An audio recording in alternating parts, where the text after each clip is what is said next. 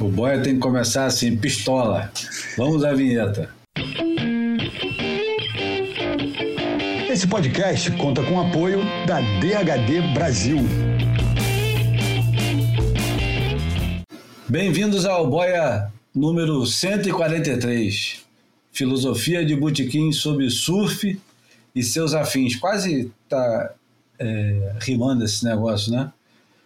Filosofia de Botequim sobre surf e seus afins líquidos e sólidos. Vou tirar os gasosos, hein? Vamos ficar sem gasoso nesse negócio.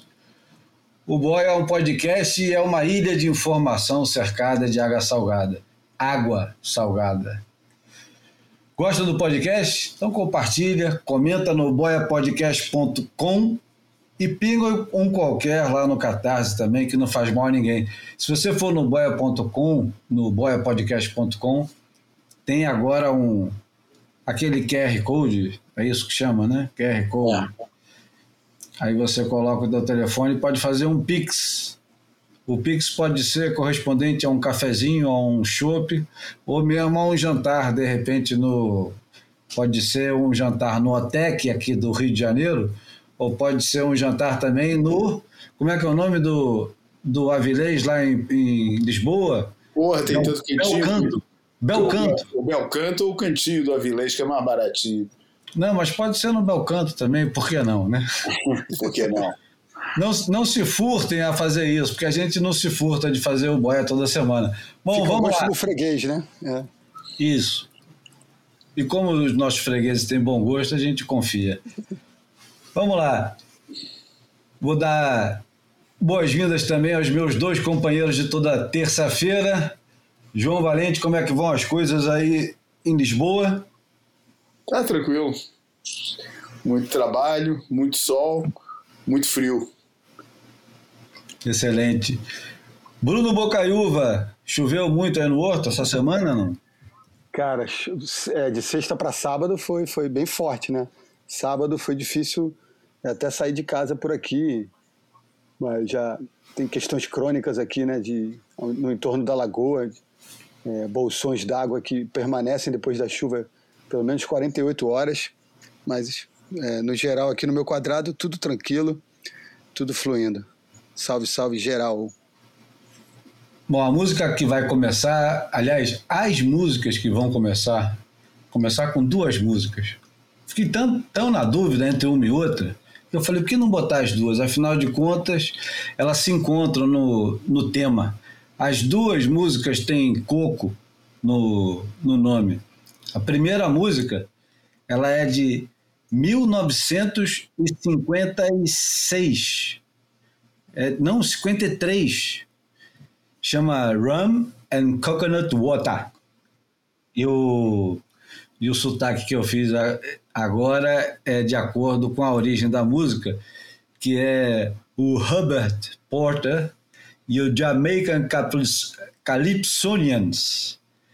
É, essa música é uma delícia para começar o, o Boia e é uma bela sugestão para o novo quadro que a gente vai começar semana que vem, que é o, o que você está bebendo. Vamos lá.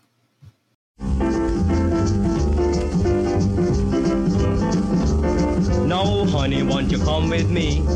Let's go back to the West Indies. For baby, can't you see I've lost my pep and my energy? What I need is rum and coconut water. Jelly. Rum and coconut water. Jelly. Rum and coconut water I cannot get in America.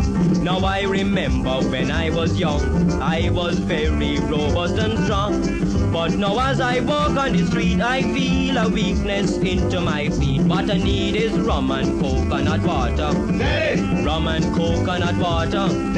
Rum and coconut water I cannot get in America.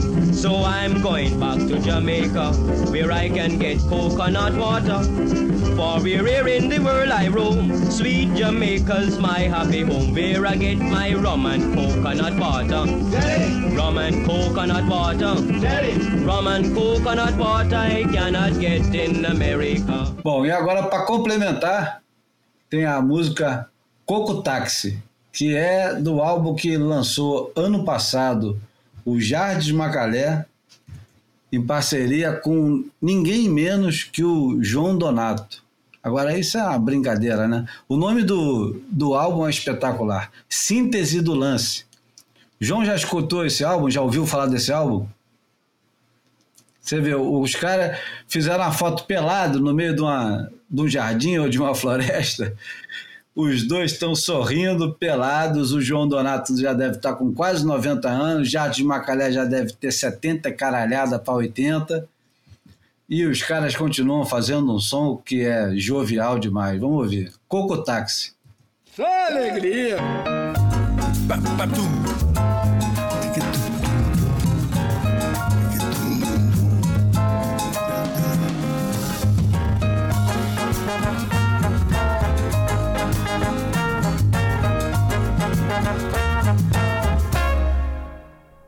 Coco táxi, coco louco. É nesse balanço bom que eu fico louco. Coco táxi, coco louco. É nesse balanço louco que eu fico solto. Coco de lá, coco de cá. Tudo que vive sinto me deixa louco. Azuis do céu, do mar. É nesse molejo bom que eu fico louco. coco táxi, coco louco. É nesse balanço bom que eu fico solto.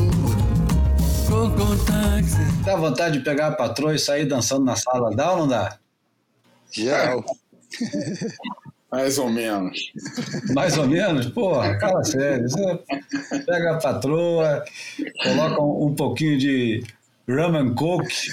Não, O rum and coke vai qualquer coisa, né? Então, eu acho, é, acho que vale combustível, vale combustível.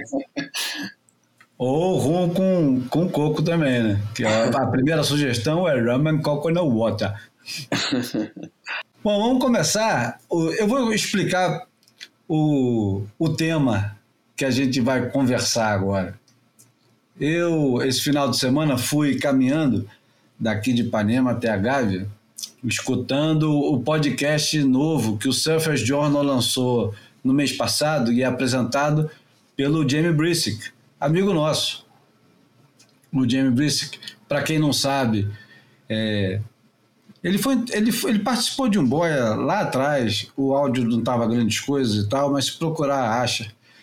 É, ex-surfista profissional, jornalista, escritor, escreveu alguns livros, nem sei dizer quantos, mas pelo menos três livros ele tem, sendo que o último livro é sobre o, o enigma que se tornou Peter Droyon, que virou, que mudou de sexo, virou Westerly Windina e depois voltou a ser o Peter Droyon e para quem não sabe, a gente conta agora brevemente, o Peter Droyon é o cara que cria ou que adapta a, o formato de homem a homem no surf é, em 1977 no Stubbs, na Austrália, e um dos maiores surfistas da história é, de todos os tempos, grande surfista, um talento absurdo, mas um cara em crise de identidade eterna. É, o Jim Brisick é, é um grande jornalista, um, um curioso por excelência, e ele agora está fazendo essa série de podcasts que já teve entrevista com a Stephanie Gilmore, com o Stacy Peralta, ou foi o Tony Alva? Agora, não, acho que foi o Tony Alva. Tony Alva, Stephanie Gilmore, Danny Reynolds. O último episódio é com Dave Parmenter. Então vamos lá, mais um parêntese. Dave Parmenter é, surfista profissional da década de 80, surfista mediano, né? um surfista é, que não era um surfista Eu adorava fazer parte daquela, daquela patota do Tom Curren e tal, mas não, não, nunca chegou pra isso, né? É, um surfista mediano, um surfista que eu acho que, pelo menos para quem estava de fora e não, não acompa- acompanhava de muito perto o negócio, como nós, a gente acompanhava pelas revistas, pelo realce, pelos filmes que aqui chegavam.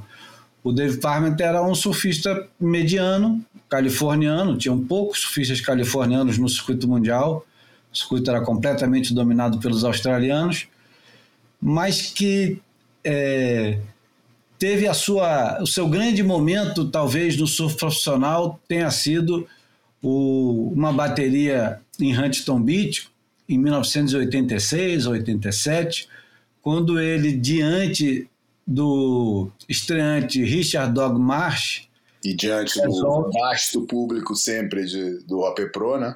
Isso, ele resolve pegar um pranchão e ir para dentro d'água de pranchão, como quem diz assim, ah, isso é palhaçada. O, o Richard Marsh usava luvinha, balançava os braços demais e tinha cabelo espetado. E o Dave Parmer é, é, se re- revoltou contra aquilo. E, e teve o momento Mickey Dora, o Mickey Dora também. É cheio de parênteses, né? Porque tem que explicar as coisas, senão, pô, ninguém é obrigado a saber essas merdas de, de cabeça. E o Boia serve para essas coisas também. O Mickey Dora ficou também. é, ele, não, ele não precisou disso para ficar conhecido, mas um dos grandes momentos do Mickey Dora foi durante um campeonato. Em Malibu, ele abaixou o short e mostrou a bunda para quem estava na praia. Esse foi o grande momento do Dave Parmeter, que não mostrou a bunda, mas mandou uma banana para o surf profissional e, enfim.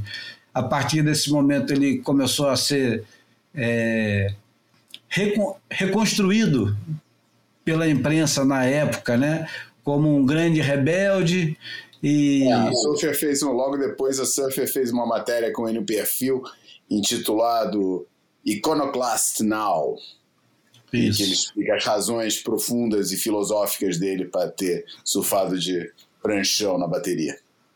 Isso, e, enfim, eu fui escutando no caminho de ida e, no e volta o podcast e de repente me vi é, conversando com o podcast da mesma forma que vocês dizem fazer conosco, com o Boia. E eu falei, pô, eu vou conversar sobre essas coisas com o João e com o Bruno, que eu acho que vai dar samba. Porque as coisas que são faladas são uns clichês gigantescos que eu ouço desde quando eu comecei a pegar onda e ele não para, não importa a geração, não importa a idade do, do portador da mensagem, ela vai, a mensagem vai se eternizando ad infinitum. E eu vou dar os exemplos aqui aos poucos e a gente vai comentando isso. Uma das coisas é, que, o, que o Dave Parmeter é, é questionado e fala o, o Jamie Brice pergunta para ele: Você se sente fazendo parte desse, desse universo do mundo do surf? E ele diz: Não, de jeito nenhum, estou completamente distante disso tudo. É, ele está falando com um cara que vive de fazer prancha de surf. Ele está distante de tudo, no entanto, ele faz prancha de surf. É muito estranho. É, ouvir o cara que nunca deixou de ser surfista e continua mais ou menos fazendo quase as mesmas coisas que fazia, só que por motivos diferentes, e a gente agora pode é, ser um pouco cínico em relação a isso, todo mundo quer continuar fazendo parte desse universo o tempo todo. Não importa os motivos, quer dizer, não importa não, o motivo final de todo mundo é continuar dentro d'água, pegando onda, fazendo o que quer que seja. O Dave Parmenter hoje diz que não pega mais tanta onda e que hoje o surf para ele é pegar um outrigger canoe havaiano e surfar no mar. E ele diz que é o mesmo espírito da Califórnia nos anos 40 e 50, porque quando ele vê um cara com outrigger canoe no teto do carro dele, ele é, dá tchauzinho pro cara, chama ele para ir junto, surfar, porque é uma coisa que só eles têm essa conexão. Enfim, é um eterno buscar a esse grupinho exclusivo que só você e eu fazemos parte. Porra, Bruno, há quanto tempo que você escuta essa historinha de, porra, para boi dormir, que no meu tempo é que era bom, no meu tempo que era assim, e, porra, o cara quer sempre fazer parte daquele grupinho, é, seja a porra do foil, seja o tow-in, seja é, stand-up, cada hora aparece uma coisinha. A- o, o foil do, do Laird Hamilton é hoje o Outrigger Canoe do, do Dave Parmeter. Qual é o teu grupinho, Bruno, que você só você faz parte? Acho que é aqui no Boia, né? Ou tem mais É, algum? Não, acho que é só, só aqui no Boia mesmo. Eu, eu não, não me sinto um cara exclusivista, assim, não é. de- mas eu acho que todos temos esse desejo, essa, esse desejo, infantil de, acho que de nos sentirmos especiais, né? E a gente trata o surf com, com essa reverência aqui, é, sabendo que, que ele é, é daquelas coisas é, mais importantes das menos importantes da vida, né? É, não sei quem disse isso, mas eu eu sempre lembro dessa, dessa maneira de encarar o surf, né? É algo que a gente preza muito, mas que é, não deve nortear muito quem somos e para onde vamos, mas é, eu fiquei pensando, e engraçado, eu não me via muito com ponto de contato com, com essa pauta, até que você falou do, do Outrigger Canoe. Canoe. E, e não por acaso, nessas últimas três semanas, eu, pela primeira vez na vida, me envolvi em, em duas transmissões de campeonatos de canoa polinésia lá em Niterói. Então eu venho é, com essa recente, com essa experiência bem fresca na minha cabeça de, de fazer parte de um ambiente diferente, novo e que não para de crescer. Eu não sabia e, e não sei se interessa, mas eu digo assim mesmo para vocês. Em Niterói existem 36 clubes de Outrigger Canoe e alguns clubes ainda na fila de espera para serem regularizados. Então, é, Niterói é a nova é, é a meca, é, a- é a nova fronteira do, das, das canoas ah, polinésias no Brasil.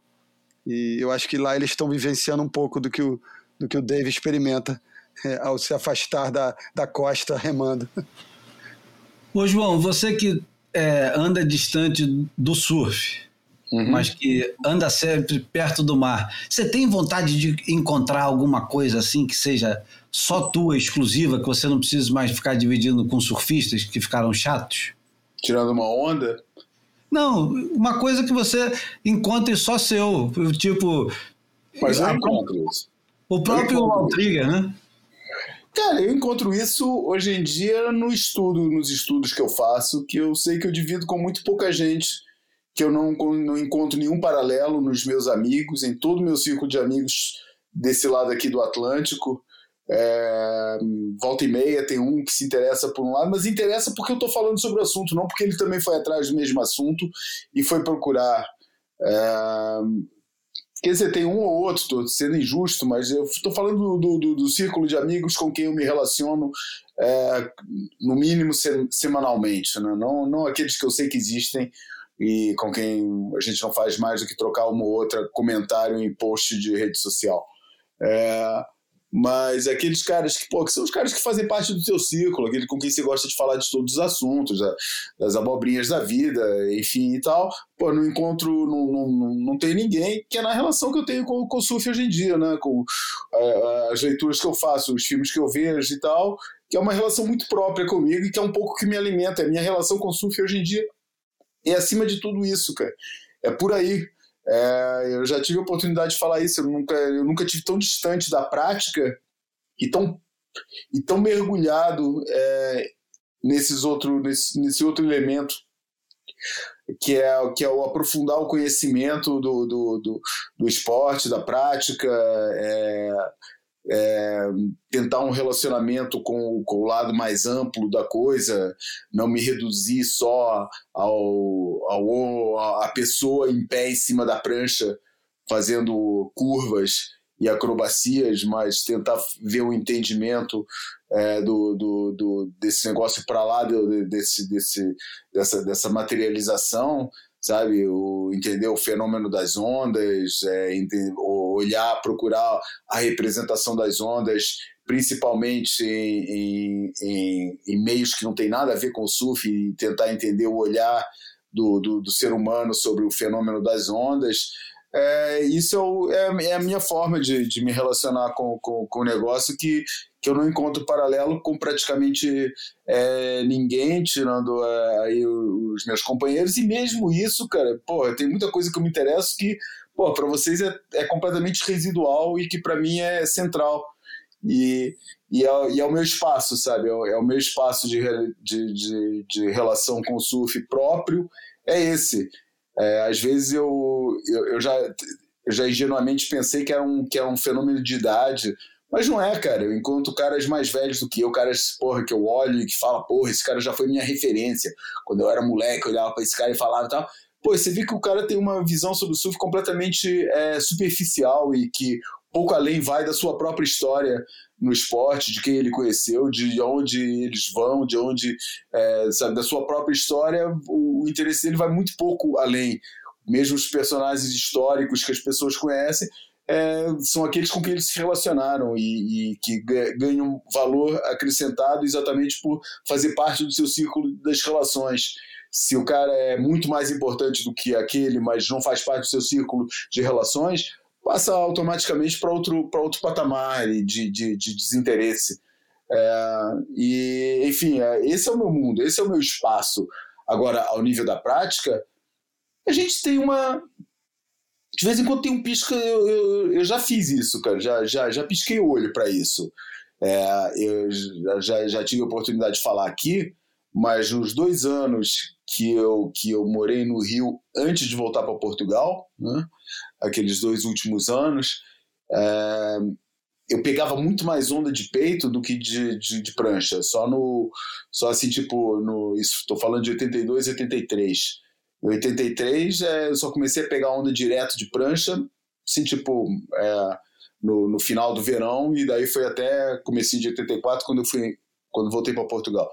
É, mas é, em 82, eu praticamente só caía de peito, cara, com os meus amigos de, de Copacabana. Porra, é, um abraço aqui para o grande amigo, médio professor Rodrigo Bruno, é, que para mim era macarrão, né? Esse de médio professor foi a sua encarnação como finalista do, do campeonato de pipeline de, de body surf. É, mas é, eu caía muito mais de peito. Chegou uma época aqui que eu falei, porra, principalmente ondas em Portugal que são dominadas por bodyboard, onde é muito difícil disputar onda, tipo pedra branca e tal, eu comecei a cair de peito. Mas eu não gosto de cair de peito de, de, de roupa, cara, entendeu? De, de wetsuit, cara. Não, não, não, me sinto confortável, cara, não gosto. E acabei, acabei largando. Mas teve uma época que eu caía direto, ia com, com o pé de pato e, pô, tava crowd, dane-se, vou pra lá despencar. É, e e, aliás, eu, eu também não, nunca gostei muito de body surf de performance. Eu gostava de despencar, era a coisa que eu gostava mais, de ir lá pro Bastil, em Copacabana, e despencar com o lip. Isso é que eu gostava. Não era de pegar onda e tentar tirar tubo, fazer. fazer Mas não era o Bastil, era quebra-coco, né? É quebra-coco, exatamente. É, exatamente. E leme, tudo. Eu gostava era de despencar. E, e, teve uma época que eu, que eu fazia isso, cara, por aqui. Era assim, eu achava aquilo meu espaço, porque eu não via mais ninguém fazer. Mas aí o que aconteceu? Aí já aparecem os caras, né? já, já, já criaram associação de body surf, já fizeram campeonato. Eu falo, puta que pariu, cara, não tem nada que tá salvo disso, não, cara. Porra, cara, sabe, não tem nenhuma atividade que não, não, não tenha que ser logo organizada, capitalizada. É, enfim, tô soando talvez um pouco como nosso amigo Ford Del Rey, mas Cara, mas é... que diferença faz, né, João? Qual é a diferença que faz para você que vai pegar onda de peito em algum lugar? Se você for pegar. Eu, se eu for atravessar a rua e for pegar onda de peito agora, final de tarde, ou amanhã de manhã, qual é a diferença que faz se os caras organizaram e estão fazendo campeonato?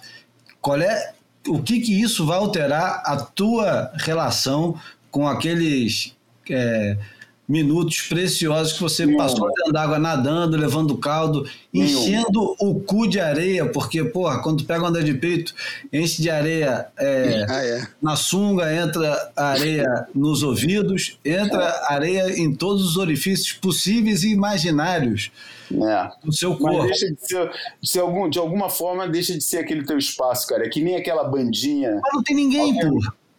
Cara, mas acontece, cara. O que você quer que eu faça, cara? Eu sou humano, tenho, tenho, pô, tenho esses pecados, também sofro desses pecados. Eu sei que objetivamente não faz diferença nenhuma, cara. Mas eu não gosto de ver aquela banda que eu sempre gostei. É, não faz diferença nenhuma para mim que uma banda que sempre eu e meia dúzia de amigos gostavam e conhecia, e de repente essa banda tá, tá, tá fazendo trilha sonora de novela ou, Ah, ou faz diferença e sempre fez pra gente, cara. Eu sempre gostei de fazer parte de, de, de grupos pequenos, né? Pra... Mas a banda, mas é, exatamente, É, é, a mesma coisa, cara. Porra. É, porra, é o, é o teu espaço, cara. É aquele teu momento, aquilo te define. E a partir do momento em que tem um monte de gente mais fazendo aquele negócio, você para de sentir aquela identificação com a coisa. É normal. É, é, é idiota por um ponto? É, cara. É. Eu vou reconhecer, é um comportamento idiota. Mas, porra, dá licença. Posso ter os meus, cara? Entendeu? É isso. Posso ter os meus, cara? É. Eu sei, cara, porra, a banda não vai deixar de ser legal, cara. As músicas não vão deixar de ser legais, mas vão deixar de. Se deixa de sentir aquele sentimento de pertença, entendeu? É diferente você falar da tua experiência para alguém, é, você passar essa experiência, tipo, pô, eu tô apresentando algo de novo para essa pessoa. É uma experiência minha que você tá passando para quem você escolhe passar. É, e de repente aquela experiência tá banalizada e todo mundo É. já sabe o que é, e todo mundo já conhece tudo. E, porra, você pode continuar até vivendo a coisa, pô, nunca deixei de. de- é, é, como eu te falei, eu, eu não, não, não, não parei agora, eu não paguei, parei de, de, de, pegar onda por causa disso, não parei de pegar onda de peito por causa disso, não parei de gostar das bandas que eu gostava por se tornarem populares, mas, mas senti que perdi alguma coisa da relação que eu tinha com elas, de uma relação de exclusividade, de uma relação de estar próxima de mim, de um jeito que eu não sentia que tivesse com mais ninguém e que eu me orgulhava desse, desse lado assim mais exclusivo, é, que eu acho que também passa um pouco né, pela própria Porra, eu não tenho esse apego por, por nada desse tipo e vou te dizer, é, a única coisa que altera em relação às bandas é que o, o show fica caro, não dá mais para assistir. Isso é, é fato. Então é uma banda que eu adoro e veio no Brasil e ficou popular pra cacete. Eu podia pagar quando veio a primeira vez e na segunda já não dá mais, esquece. É, quanto ao surf, cara, o, o Dave Parmeter escolheu ir morar lá na Casa do Chapéu, num lugar longe, pouca gente, parece os caras eternamente procurando a Califórnia dos anos 50 do Phil Edwards, que é a referência para eles de sempre. E que deve ser maravilha ter essa referência. Eu gostaria de viver Ipanema dos anos 50, 60, ou até mesmo dos 70. 70 já deve ter sido um pouco mais complicado, ditadura, essas merdas. Se bem que os caras eram alienados, estavam cagando pra essa porra. É. Mas- Alguns acham até que foi um período muito tranquilo de se viver. É, mas Santa pensando, ilusão. mas pensando bem, cara, foi eu preciso, eu hoje preciso tanto da companhia dos amigos quanto a rapaziada dos anos 70 e 60 precisavam. Porque não tem surfista na maior parte das vezes. Não tem aqui em Ipanema, assim como não tem na Barra. Quantos Ah, é, quilômetros tá- tem? tá aí, quantos o Júlio tem a Barra? É, 18. Então, nos 18 quilômetros da Barra, você deve ter, no máximo, um décimo disso ocupado, o resto está lá sempre é, disponível para quem quiser. Porque se quando a gente era moleque nos anos 80, é, aquilo ali estava sempre lotado, cada condomínio tinha um- uma multidão de surfistas, cada, cada pedacinho, cada rua aqui da Zona Sul também tinha outra multidão, tinha campeonato todo final de Tinha semana. campeonato de rua, né, cara? É, da Farm, da Garcia, É, do João Tá Lira. Cupertino, é, exatamente. Pois é, hoje em dia, cara, você tem que bater na casa das pessoas. Pô, vamos pegar onda? Pô, não dá Não, pra mas aí, aí Júlio, mas tem um contraponto das escolinhas, cara. O mar tá mais crowd do que nunca, mais crowd que naquela época por, por outros contextos, né, cara? mas só em, em lugares pontuais, né? E aí eu, eu me pergunto se o, o, o- qual é o problema do, do Dave Parmeter em, em surfar, sei lá, com mais quatro, cinco pessoas nesses onda merda. Ele não precisa nem surfar onda boa, vai surfar onda merda. Será que esses caras ficam presos num personagem? E aí eu na, na próxima na, na próxima conversa que a gente vai ter daqui a alguns segundos, eu vou explicar se ele fica preso ou se Não, ele não então, fica. deixa eu falar de uma, de, um- Fala. de uma experiência que eu vivi recente, de, que eu até narrei no Instagram, que foi ficar muitos anos mesmo morando no Rio de Janeiro, na cidade, na capital do estado, ficar, eu acho que eu fiquei mais de cinco anos sem visitar a Prainha, que é um santuário, que é, uma, que é, um, que é, um, é um local do Rio é, com a natureza preservada, que tem ondas constantes, é, mas que é longe da minha casa, 30 quilômetros, que está sempre crowd, e, enfim, é, e eu me dei conta que eu fiquei esse tempo todo longe, fui olhei na previsão um dia de ondas de meio a um metro, que é o, o, o tamanho que eu gosto de surfar, que tinha pouco vento, propus a minha mulher, hoje em dia eu tenho uma rotina que me permite isso, passamos uma manhã e o início da tarde na prainha. É, não, não consegui surfar como eu gostaria, mas foi divertida a, a, caída. Fiquei mais uma vez abismado com todo aquele cenário, com toda aquela aura, com todo aquele clima, e, e, e me peguei é, é, produzindo uma autocrítica das minhas experiências recentes, de evitar vivenciar aquilo é, com, com receio de, de, de, de, não lidar bem com o crowd, do receio de ter alguma questão com alguém por conta desse crowd, e percebi uma, uma vivência do surf que há muito tempo eu não experimentava, que é essa coisa meio tribal, de perceber grupos de, de surfistas saindo da água conversando sobre é, como, como, foi a, como foram as ondas, como, sabe, um, um sentimento de comunidade que eu eu não exercito. É, eu exercito é, intelectualmente, mas não exercito mais fisicamente, por conta de uma série de questões, mas me vi meio desperdiçando alguns anos da vida ao não é, fazer desse gesto um gesto um pouco mais constante. Não que eu vá, pra, vá querer ir para a prainha todo dia, que continua sendo longe e continuo tendo essa dificuldade de enfrentar o crowd, mas me, me, me dá o direito e me desafiar a viver essa experiência com um pouquinho mais de constância, porque ela tem é, aspectos muito positivos de, de, desse sentimento de comunidade, do, do, do, do, ritual, do ritual exercido com companhia, porque depois que, o, que meu irmão foi morar é, é, em Portugal e ele era o meu companheiro constante de, de, de caídas, porque temos gostos parecidos para pegar, escolhas sempre são as mesmas, então é, eu me vi meio é, isolado nas minhas escolhas e me sentindo meio ilhado e achei interessante viver essa experiência é, coletiva, de encontrar gente que eu não, não via há um tempão, de ver a, a gerações do passado e gerações atuais confraternizando. Achei, achei interessante. Eu vou tentar me esforçar para ser menos bicho do mato a partir dessa experiência. Seguindo a entrevista, e isso não está em ordem nem nada, eu recomendo que vocês ouçam, porque é, é saborosa. Ah, essas conversas são muito boas. O, o Jamie Brisk é um, é um cara objetivo na hora de entrevistar, as entrevistas são boas e, enfim, eu, eu, eu recomendo bastante. Num determinado momento, o, o Dave Parmenter começa a falar de como é que se desenvolveu a carreira dele de surfista e por que, que ele era do jeito que era. E aí tem um, uma revelação interessante que eu acho que não tem muito paralelo nem com a Europa nem com o Brasil, que é a figura do Ian Kearns e do Peter Townend, que orientou toda aquela geração de surfistas americanos. Os caras tinham é, um modelo.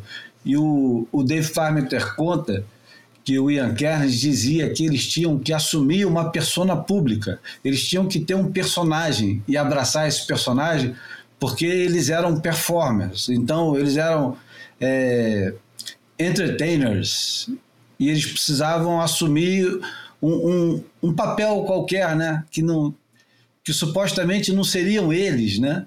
Isso é engraçado pra caramba, porque eu não sei se isso aconteceu é, aqui ou em algum outro lugar, assim, não conscientemente, não que alguém tivesse pensado nisso. Eu lembro super bem do, do, do Curren naquele tão falado vídeo Surfing Super Series, falando que surf is a theater, surf é um teatro, você tem que é, atuar. E aí aparecia ele de meia branca, tênis, duas pranchas debaixo do braço, coisa que era raríssima, roupas novas, né? É engraçado como isso contrasta com a imagem dele depois, né? É, ele busca é, se, se, identificar com, com o composto dessa persona aí, né? Ele vai ser exatamente o, É. o contrário né, desse É. negócio. Ele vai ser o cara que aparece com a camisa rasgada, com a prancha só, ou com É. nenhuma prancha. Isso, Ou que com cola uma quilha, porra, que ele traz na, na mochila, na, na, na prancha de alguém e vi- vive lixando a prancha. Ah, a famosa frase. Desculpa, quanto a sua mulher pesa? Antes da bateria em Bells, que ele pergunta pro cara da Ripco quanto, quanto que a mulher dele pesava, pega a prancha da esposa do cara, entra e faz um 10, o único 10 do campeonato. Quando foi isso? 90 é cacetado? Não importa, mas enfim, muito distante daquela, daquela coisa que talvez ele tenha sido treinado, ensinado. E o, o, o Dave Parmeter fala disso como se tivesse sido uma imposição a ele. E caramba, cara, eu, eu fiquei ouvindo aquilo e falando, porra, eu nunca tive um Ian Kerns para me dizer esse tipo de coisa. Eu não me lembro de ter é, nem escutado, nem ouvido, nem escutado, é, nem reconhecido em nenhum dos surfistas brasileiros que eu conheci é, essa preocupação. Você, ô João, você, você reconhece esse negócio em, em alguém, fora os surfistas americanos? É uma coisa consciente? Ou. Eu não Cara, sei. O, o- é lógico que o, o Rabbit ele tinha aquela persona escolhida que era o Muhammad Bugs, É. inspirado no, no Muhammad Ali, ou uma coisa mais para frente que era uma mistura O de Superman do MR, né? David Bowie, uma coisa meio David Bowie, do- como se ele fosse um camaleão mesmo, né? Uma É. hora ele fosse um cara modernoso, na outra hora, na outra hora um, um competidor.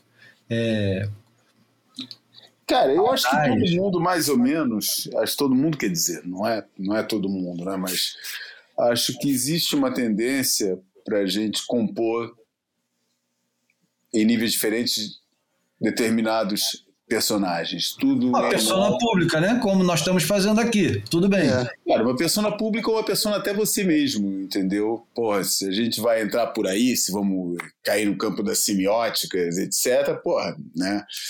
É, a gente, todos os nossos gestos procuram comunicar algo que a gente, que a gente quer passar para fora, entendeu? É, a gente não quer passar o nosso interior para fora, a gente quer passar, a gente quer projetar sempre alguma coisa para fora.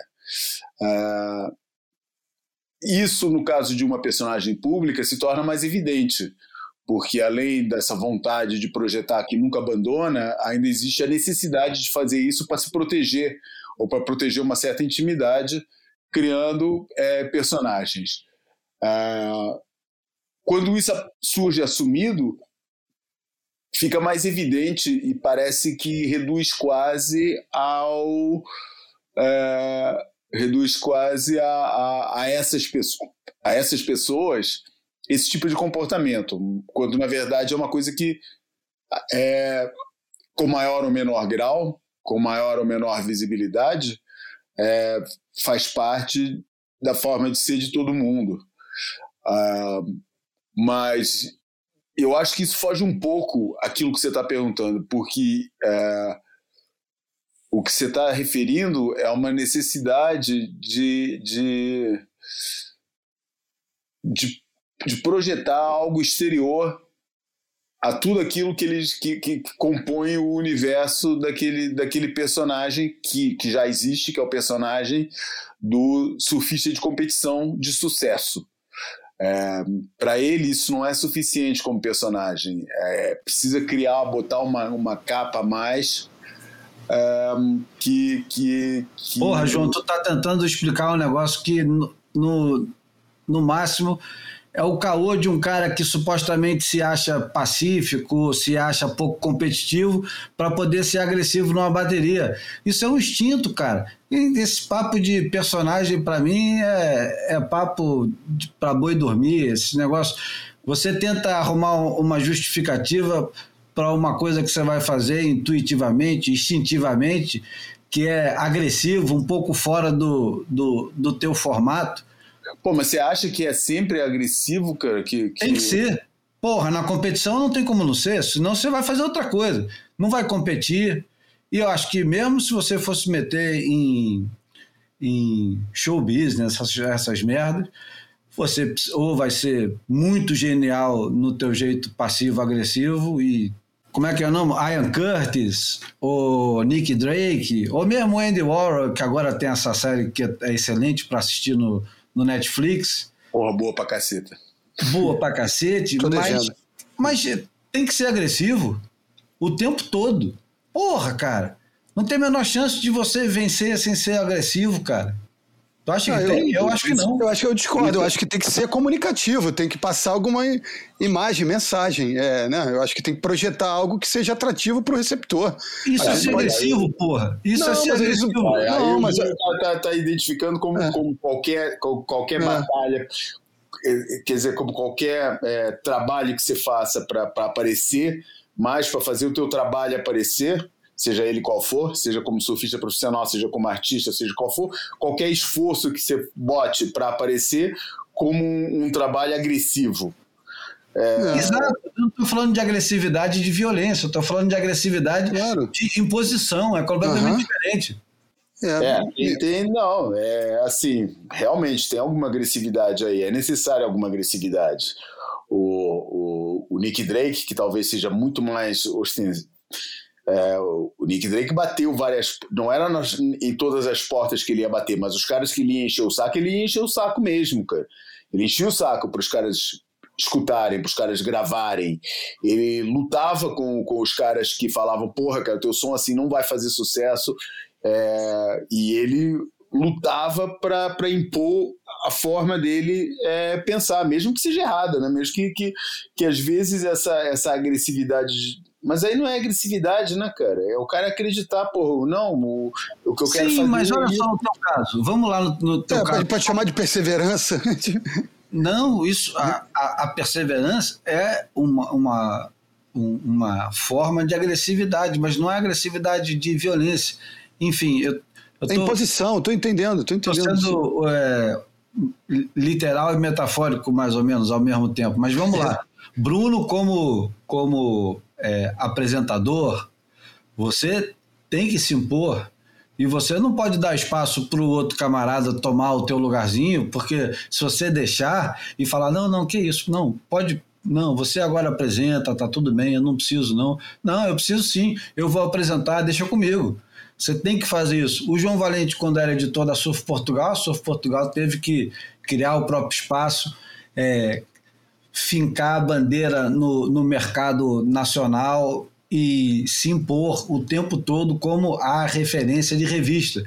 E eu vou fazer a melhor revista, vou botar o Pedro Adão e Silva para escrever, o Gonçalo Cadilli, vou fazer miséria. aqui. Júlio Adler, pô. Não, vou contratar o Peter Wilson, vou fazer. Isso tudo é agressividade, pra caralho. Pra caralho, porque você não precisa. Podia ficar você, os Ozzy e o Zé Seabra fazendo o resto da vida. Porra, brother, eu tô aqui curtindo, mal barato. Isso tá. Pô, não precisa. Por que, que eu vou me incomodar, arrumar dinheiro com os outros e pagar neguinho? Não. Fazer só aqui eu e meus camaradas. Isso que é o surf da Califórnia dos anos 40 e 50 que o Dave Parman está falando, é isso. É o cara que fala assim, não, vou ficar só aqui. Só que todos esses caras que servem de referência, todos sem exceção nenhuma, todos, cada um deles criou o próprio mercado É, e foi- forjaram, é. e- não, e foi agressivo de maneira a romper todos os paradigmas da época e fundar uma indústria que hoje permanece. Ah, é, alguém teve que ser agressivo para eles serem passivos e clubistas, né? E aí ele começa, ele, ele entra pela, pela, pela entrevista fora, falando que a primeira vez que ele viu o freeride, que mudou a vida dele toda, como mudou a vida daquela geração inteira, a gente está se referindo do freeride de 1977, que a gente sempre fala aqui e vai falar 1.500 vezes ainda, que é o filme que apresenta a geração que ficou conhecida hoje em dia como Busting Down the Door, o Charles Thompson, o Rabbit, Ian Kearns, Michael Thompson, é, Mark Richards, a turma toda. Ele viu aquele negócio e ele disse que metade do, do público do teatro era a favor da roupa de borracha toda preta e prancha branca e odiava campeonato, e metade queria fazer parte daquele grupo que estava lá. E isso é uma coisa que agora a gente converge, né? Estamos no mesmo local, todo mundo dentro do, do mesmo teatro, brasileiros, australianos, europeus e quem quer que seja, com, com o mesmo fascínio. Talvez não tão divididos assim, porque não, não existia essa divisão. Acho que essa divisão só existia na cabeça daquela turma que estava vivendo o, a Califórnia dos anos é, final dos anos 70, início dos anos 80. E aí começa o comercialismo. Esse comercialismo que é, é tão combatido por essa geração que se sente tão culpada. Eu acho. É melancólico ficar ouvindo os caras. Você se sente culpado, João, de ter tornado o surf o que ele virou hoje em dia? E o que ele virou hoje em dia te envergonha? Não. É, me incomoda um pouco alguns, alguns caminhos, algum, alguns lados. Tipo, me incomoda na minha experiência pessoal é, mas eu não, não retiro a ninguém o direito de viverem as suas experiências. Não me identifico com algumas formas de viver o surf, não, não era aquilo que, que me atraía, não foi aquilo que me puxou para para essa atividade, mas reconheço o direito das pessoas viverem o negócio do seu próprio jeito, da sua própria maneira, e nunca vou falar para um cara que, que, que que, porra, que, o, que, o, que no meu tempo era mais legal, cara, porque eu acho isso uma tremenda de uma babaquice, porque meu tempo era o meu tempo, outras coisas me incomodavam, é, e, e eu acho que o cara pode ser tão feliz hoje vendo o surf do jeito que ele tá, quanto eu fui na época que eu vivi, ou tão infeliz, ou tão as frustrações têm lugar para serem as mesmas, as alegrias têm lugar para serem as mesmas. É, e não me sinto nem um pouco culpado porque eu acho que a minha se não fosse eu teria sido outro. Eu acho que as coisas tomam o caminho que, que, que tem que tomar independente do, do, do que você faça. É, acho nunca vai me pegar com a pretensão da famosa é, frase do, do Net Young que ele fala que quando se arrepende que quando perguntaram para ele o que, que era o surf, de ele ter falado que era um esporte e não uma atividade espiritual, porque isso é que botou o surf num mau caminho. Porra, é uma pretensão do cacete, né? Falar um negócio desse, né? Achar que o cara, por causa de uma frase, por uma entrevista. É... Mano, mas os personagens a gente já sabe como é que eles são, né, cara? Eu não acho que, que, que eu tenha. É, se, eu, se eu me arrependo de alguma coisa, é não, de não ter talvez posto mais ênfase, porque também era, era o jeito que eu vivia na época, entendeu? Era outra pessoa era outro, tinha, tava com foco em outro lugar. Se eu me arrependo de alguma coisa, eu não tá ganhando dinheiro agora. hein? Se, não, se, me arrependo de alguma coisa, eu estou emendando você. A tua frase seria: se eu me arrependo de alguma coisa, é não estar ganhando dinheiro em cima dessa comercialização agora. É, acaba ganhando, né, cara? O que eu faço é isso, né, cara? É, acaba, tô do mesmo jeito, não ganho talvez tanto quanto gostaria de ganhar. Aliás, não ganho com certeza tanto quanto gostaria de ganhar, e muito menos do que alguns ganharam. Mas, mas acabo vivendo, é o meu, sabe, a minha área é essa, é o meu métier, é a, é a coisa que eu, por escolha ou por falta dela, é, é, me especializei. Por isso não tenho Cara, não tenho arrependimentos, é, às vezes manifesto, mas é da boca para fora, né? É, mas não tenho arrependimentos nisso não, e muito menos acho que, o, que aquilo que eu fiz é, ou deixei de fazer teria qualquer importância na, na, nas coisas. Eu ainda não entendi o que é que cria. Hoje estava pensando sobre isso. Eu ainda não entendi o que, que cria as diferentes culturas de esporte nos países, mas eu acho que é uma coisa que está totalmente fora do, do, da influência de uma pessoa só, ou de um órgão de comunicação, ou de seja o que for. Acho que é uma coisa que tem raízes mais profundas que eu ainda não sei quais são. E eu estava pensando nisso quando botei um vídeo num grupo que eu tenho aqui de WhatsApp que a gente estava falando e tal. Os caras gostam de falar de assuntos de surf, não sei o quê. Daí eu vi um vídeo de, daquele pico lá em Sydney, o Deadmans, que deu uma sessão irada nesses dias, pô, umas ondas gigantes. Um absurdo. É histórico. Um absurdo, cara. E, e, pô, eu vi um clipezinho daqueles raw footage que tá na moda agora. Porra, e tinha, cara, cara, você via de tudo, cara. Via velho dropando, via menina dropando, criança, é, porra, um ou outro surfista com cara de profissional, pô, vários é, ilustres anônimos, cara, uma porrada de gente dentro d'água, porra, pegando os tubos, se fudendo na, na, na, nas, nas vacas. E, e eu partilhei aquele, naquele grupo e botei exatamente isso. Pô, tem menina, tem velho, tem, tem local anônimo, tem profissional, tem a porra toda aí nesse grupo. Pô, e quem mede o sucesso, a profundidade do surf numa nação através dos resultados de campeonatos ou da relação com as instituições, pô, tá totalmente enganado. É, e até me recordou um pouco uma vez que eu fui para o Chile e depois de andar lá por baixo, na, na zona toda dos point breaks, Ponta Lobos, Butipureu, essa, essa região dos point breaks lá para o sul, a gente foi lá para os picos perto de Santiago, que foi, na verdade, como é óbvio, né, a capital, onde o surf começou. E eu não lembro do nome da praia, a gente foi lá numa praia é, e fomos num bar, que é um bar que tem assim um, uma, um, tem uma aura lá de pô, um lugar onde é, acho que o dono era um dos pioneiros do surf na, no Chile e tal. Cara, e a gente chega lá no bar, cara, e o bar, o, o teto do bar é cheio de gun, mas gun mesmo, pô, tudo de cima de 8,5 para cima, cara, só aqueles pranchões tudo no teto, né? Daí os caras estavam lá conversando com o cara e falaram: ah, quando o mar sobe, a galera, essas pranchas todas somem, vem a galera aqui pega essas pranchas para cair na água. Eu falei, caceta, cara, que porra, que sinal de uma cultura casca grossa de surf que esse país tem, cara.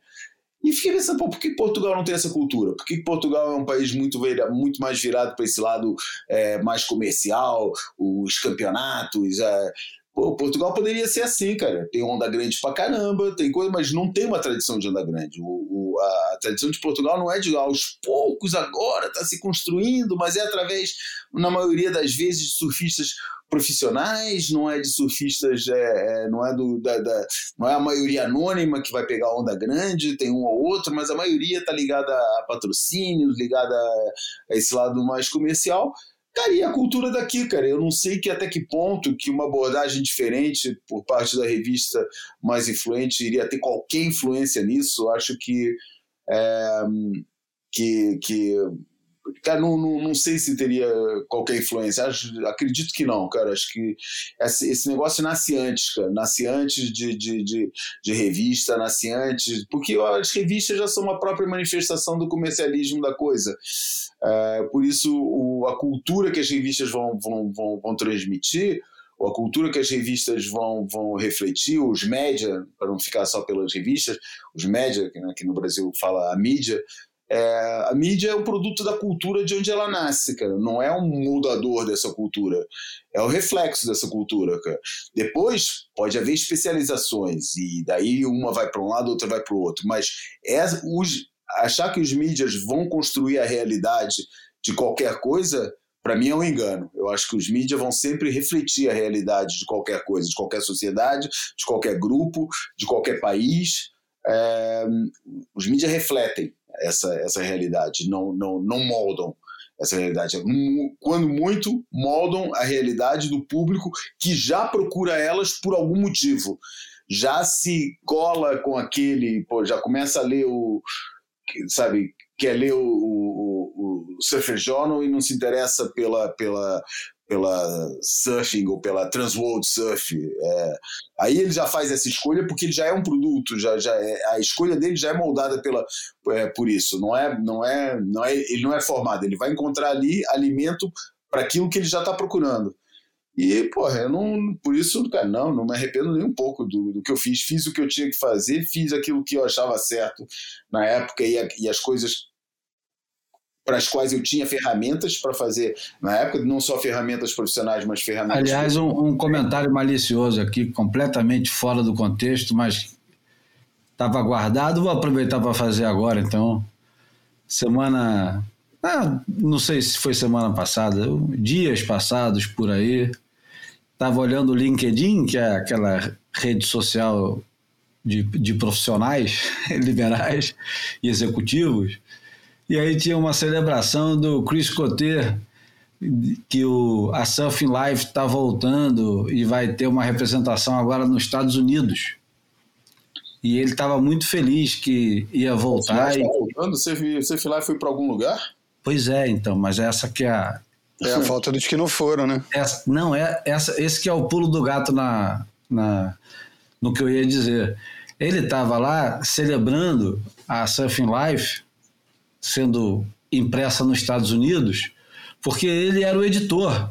O tempo todo que a, que a Surfing Life teve entre a vida e a morte, comprada pelos próprios é, camaradas que faziam a revista e mantida ali nos aparelhos, porra, com injeção de dinheiro dos próprios empregados e o caralho.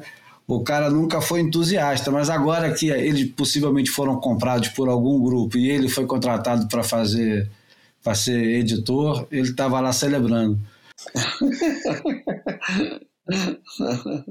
É, eu acho que nós somos causa e consequência, cara. É, é, eu concordo com, com o João até certo ponto, mas discordo também. Acho que tem um, um poder de influência, sim, de- dependendo do contexto. É, mas é, é claro que reage muito mais do que, do que propõe, né? Então acho que.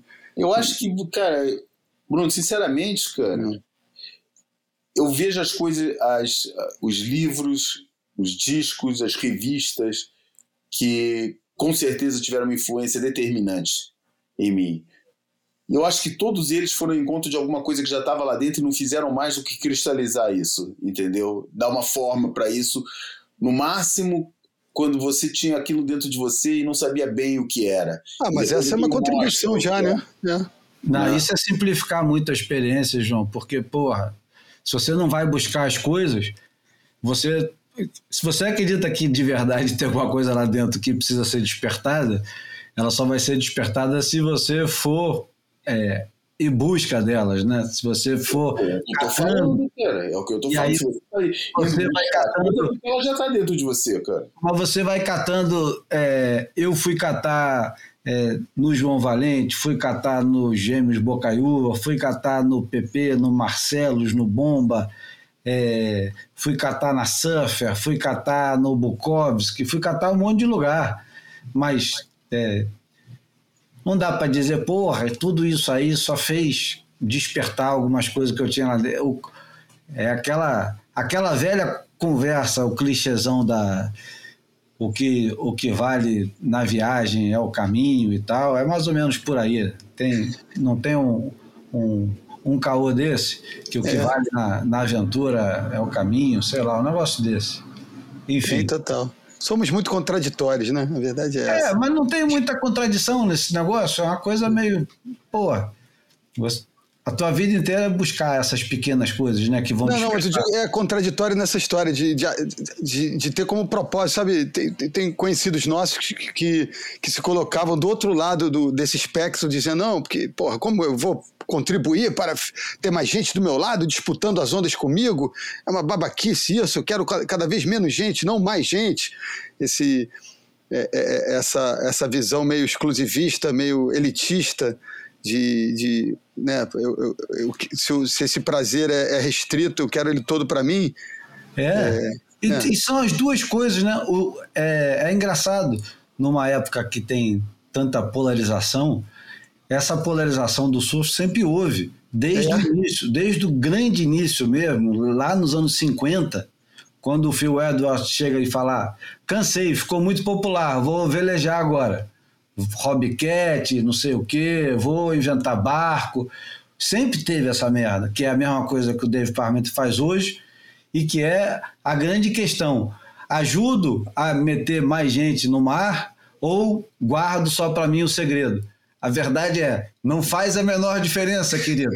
Não faz. É, exato. Não, Mas se fizesse, eu, eu brincava de justamente no- na contramão dessa, é, dessa máxima aí. Ah, é? Você está querendo menos gente na água, então eu vou trabalhar para encher o line-up de. Nem que seja me motivar é, é, acreditando numa mentira, nessa ingenuidade. Vou trabalhar para que você tenha muita companhia, porque você é um babaca ao pensar isso. Então eu, eu, eu me, me movi por esse sentimento durante um tempo mesmo que eu, eu, na hora de surfar eu, eu fuja do, do encontro com as pessoas é, eu, eu, eu acho importante é, popularizar até para cri, criar acho- mais oportunidades para todos que estão nesse meio, né? Eu acho engraçado, cara. Eu acho, eu acho que só fazer engraçado. Acho que é ser um olhar meio cínico pra, pra coisa, entendeu? Sem, sem levar nada muito a sério, cara. É, obviamente que não tem nada que você vai fazer que você vai parar o, o negócio, entendeu? Que vai mudar, seja o que for, cara. Por cada vez mais gente vai pegar onda, porque, pô, porque é legal pra caramba que é pegar onda. Não tem parada, não tem jeito, cara. Cada vez mais gente vai pegar onda, pô, porque nem que se quisesse vir do mar falando que surf é uma merda. É, pô, se os caras não iam acreditar, iam olhar tua cara e falar, pô, esse cara tá de sacanagem, né, cara? Tá com essa cara aí falando que o surf é uma merda. Ninguém acredita nisso, né, cara? Mas eu acho engraçado, pô, minha imagem, minha, minha, minha, minha imagem no WhatsApp é um, é um, um, um adesivo de um, no, no carro, de um carro lá no, no, no Hawaii falando surfing sucks, don't try it. É, e eu acho legal fazer essas coisas, pô, porque é só uma. Cara, é- é- você usa isso como um tag, entendeu? Cara, não faz a menor diferença. Você só se diverte com a posição. É, eu tenho uma camisa que o Gonçalo Cadilli trouxe para mim, uma camiseta que vendia em, em Lombok, que ele quando foi lá para Lombok trouxe para mim, que é uma camiseta por atrás da, da- do que é do Lombok. Vê, vê, vê o, pode ter mai- mai- maior contradição do que isso. Uma camiseta que vendia do Lombok Lodges ou de um, de um surf camp algum em, em Lombok, que, que atrás era um símbolo de, de, de proibido escrito Stop Surfing, né, cara? Pô, eu, Lá eu achava aquilo, pô, na época eu tava no auge da Surf Portugal, pra Surf Portugal bombando, e eu ia pras festas com a camiseta. Pô, é fazer um estilo, cara, não faz mais nada do que isso, a gente tá sempre fazendo estilinho pras coisas, cara. Eu pelo menos sou, cara, pô, não, não, não escondo isso não, não, não tenho essa pretensão de ser o, o, o sujeito cool que, que não passa mensagens, que não, que ele é, é ele mesmo, não sei o que, pô, a gente o tempo todo tá fazendo isso, cara, entendeu? Você vai falar que não tá querendo passar uma... Você uma vez veio de sacanagem comigo, Júlio, uma vez veio de sacanagem comigo, ah, porque não sei o quê. Porra, cara, tá cheio de camiseta de banda, cara. Pô, você quer o quê quando você usa a tua camiseta dos Specials, cara? Fala, porra, você é também você quer, você quer conversar sobre Specials, cara? Porra, todo mundo tá passando uma imagem, cara. Eu sou esse cara aqui, eu sou o cara que gosta de Specials, eu sou o cara que, que trabalha com revista de surf, mas fala mal da. do- Cara, é- são personagenzinhos que a gente constrói, cara, que, que eu acho que no fim das contas, cara, não tem a menor importância. E, e desde que você não faça disso. O problema é levar. É quando esses personagens se tornam demasiado sérios. Aí É, é, é, É. esse é o perigo. você É. começa a se levar demasiado a sério e acreditar naquilo que você está querendo Me transmitir. causava muita estranheza a- aquela história do, do Pelé e do Edson, e depois é, ver alguns amigos da comunidade do surf agregados é, é, se tratarem da mesma maneira na terceira pessoa, né? É, pô, Mas assim, é, é porque é cafona, soa cafona, soa preconce- é, é pretencioso, mas na verdade é, é- é- vivemos to- é, é, todo dia isso, né? É, Uhum. Compomos esses personagens sociais o, o tempo inteiro, só que ah, eu acho que é, é uma certa ingenuidade e é cafona mesmo a pessoa assumir é, é, essa, é, é, essa persona. é, é, distanciada, né? Ele e não eu, né? Ele e não eu. Me lembra sempre, me lembra sempre uma, uma, uma parte do, de um livro do Asterix, né, que, o, que o Júlio César tá falando, porque ele faz isso, ele faz aquilo, falando dele mesmo, né? Ele faz isso. Daí vai um senador lá para dar aquela puxada de saco nele e fala, pô, como ele é magnífico. E ele fala, ele quem? O senhor, ele, ah, ele. É, Bom, é eu falei, eu falei que ia dar, ia dar pano para manga esse podcast, porque o tema era, era e é muito interessante. É, vou repetir que vale a pena ouvir e vou continuar citando outras coisas que eu acho que merecem menção aqui. Por exemplo, o, o Parmenter, coincidentemente, e não é por acaso, ele fala uma coisa durante o, o podcast que ele, ao assumir aquele papel que ele tinha assumido é, com pilha do Ian Kerns, do Peter Towner, e ele competindo e o caramba, ele se sentia fisicamente mal às vezes dentro d'água competindo contra os australianos, que eram é, agressivos e tal, e ele é, aquilo não fazia parte da, da sei lá, não era vocacional para ele. E aí eu ia dizer, não por acaso, coincidentemente, o Danny Reynolds, na entrevista dele com o mesmo Danny Briss, Jamie Brisick, menciona que durante uma bateria com, adivinhem quem? Gabriel Medina, o agressivo brasileiro, esfomeado e tal, com todos os clichês que vêm junto com o brasileiro, né, o australianos. É. É coincidência, né, que eles estão sempre mais ou menos no, no mesmo pote. Ele também teve uma crise de ansiedade. Danny Reynolds, que pô, é um, um surfista puro da Califórnia, teve uma crise de ansiedade porque ele não estava preparado para viver em tanta, tanta agressividade, tanta competitividade. O, o Dave Parmenter ele fala exatamente a mesma coisa, com outras palavras, com outras reações, e se refere a um momento que eu realmente não tenho, não consigo identificar isso em, em, nada. Porra, cara. A única, único, único momento semelhante que talvez eu é, identifique com, com essa descrição do, do Parmenter de se sentir fisicamente mal durante uma bateria porque a competição era muito intensa e ele não estava preparado. A única coisa que eu consigo imaginar próxima disso é a crise de ansiedade do Ronaldo antes da final de 1998, a Copa da França, e que ele não entra em campo, né? Entra, não entra, entra, não entra, vai jogar, não joga. O Ronaldo tem uma crise, ninguém sabe o que vai acontecer, o time está destruído e tal. Um cara. O Werner tá pegando o Pedro Bial. É, sei lá, não faz a menor diferença o que, que aconteceu, o que, que não aconteceu. Era um cara em crise, o cacete. A única vez que eu me lembro. Agora a gente está é, acompanhando ao vivo, né, e a cores e pelas redes sociais, o quanto que determinados atletas de alto rendimento vão se derretendo em determinados momentos, como a Simone Biles, como a, a tenista japonesa, como é que é o nome, Bruno? Naomi Osaka? Isso. Tá surgindo isso bastante. Mas, porra, cara, no mundo do surf, é, nos anos 80, aquele monte de surfista em série que o Parmeter jura que não era em série porque eles tinham muita personalidade, coisa que hoje em dia não existe mais. Esse distanciamento, que é um distanciamento, eu acho cínico, meio hipócrita, né? Um distanciamento de que, na minha época, nós éramos interessantes. Hoje em dia, esses caras não são interessantes. E ele fala dessa crise que ele teve que foi física numa bateria contra os australianos, que supostamente não tinham essas crises, sabe-se lá por quê. Depois ele fala da bateria em uma EMEA com, com Mark Richards, aquela famosa bateria em uma EMEA com Mark Richards, que o Almir Salazar estava dentro d'água, Ross Clark Jones. Foi varrido é, até a beira. Isso. O, aí ele fala que o Bryce Ellis não entra no mar e diz que, pô, era outra estirpe de surfista, como é que um cara podia se acovardar daquele jeito, porque na época é, dele isso não acontecia. E aí começa a falar que hoje em dia os caras não fazem isso.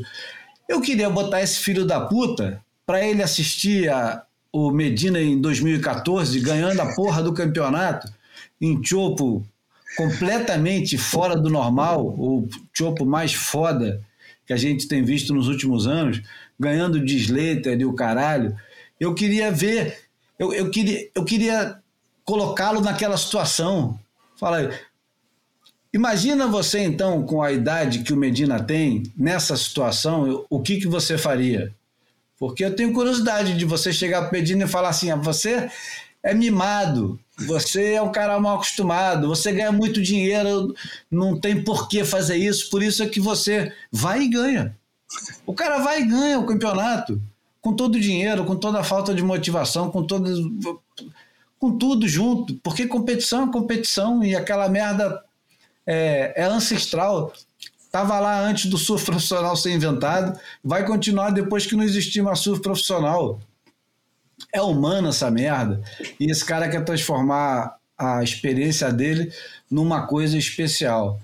Eu, eu tenho profundo desprezo por, por essas divisões que supostos personagens fazem da época que eu vivi contra a época que vocês vivem.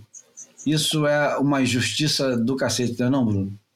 É, é, é, eu acho que é, enfim, é uma perda de tempo, né? Mas eu acho que a- as, as pessoas se sentem bem ao, ao pensar assim, né?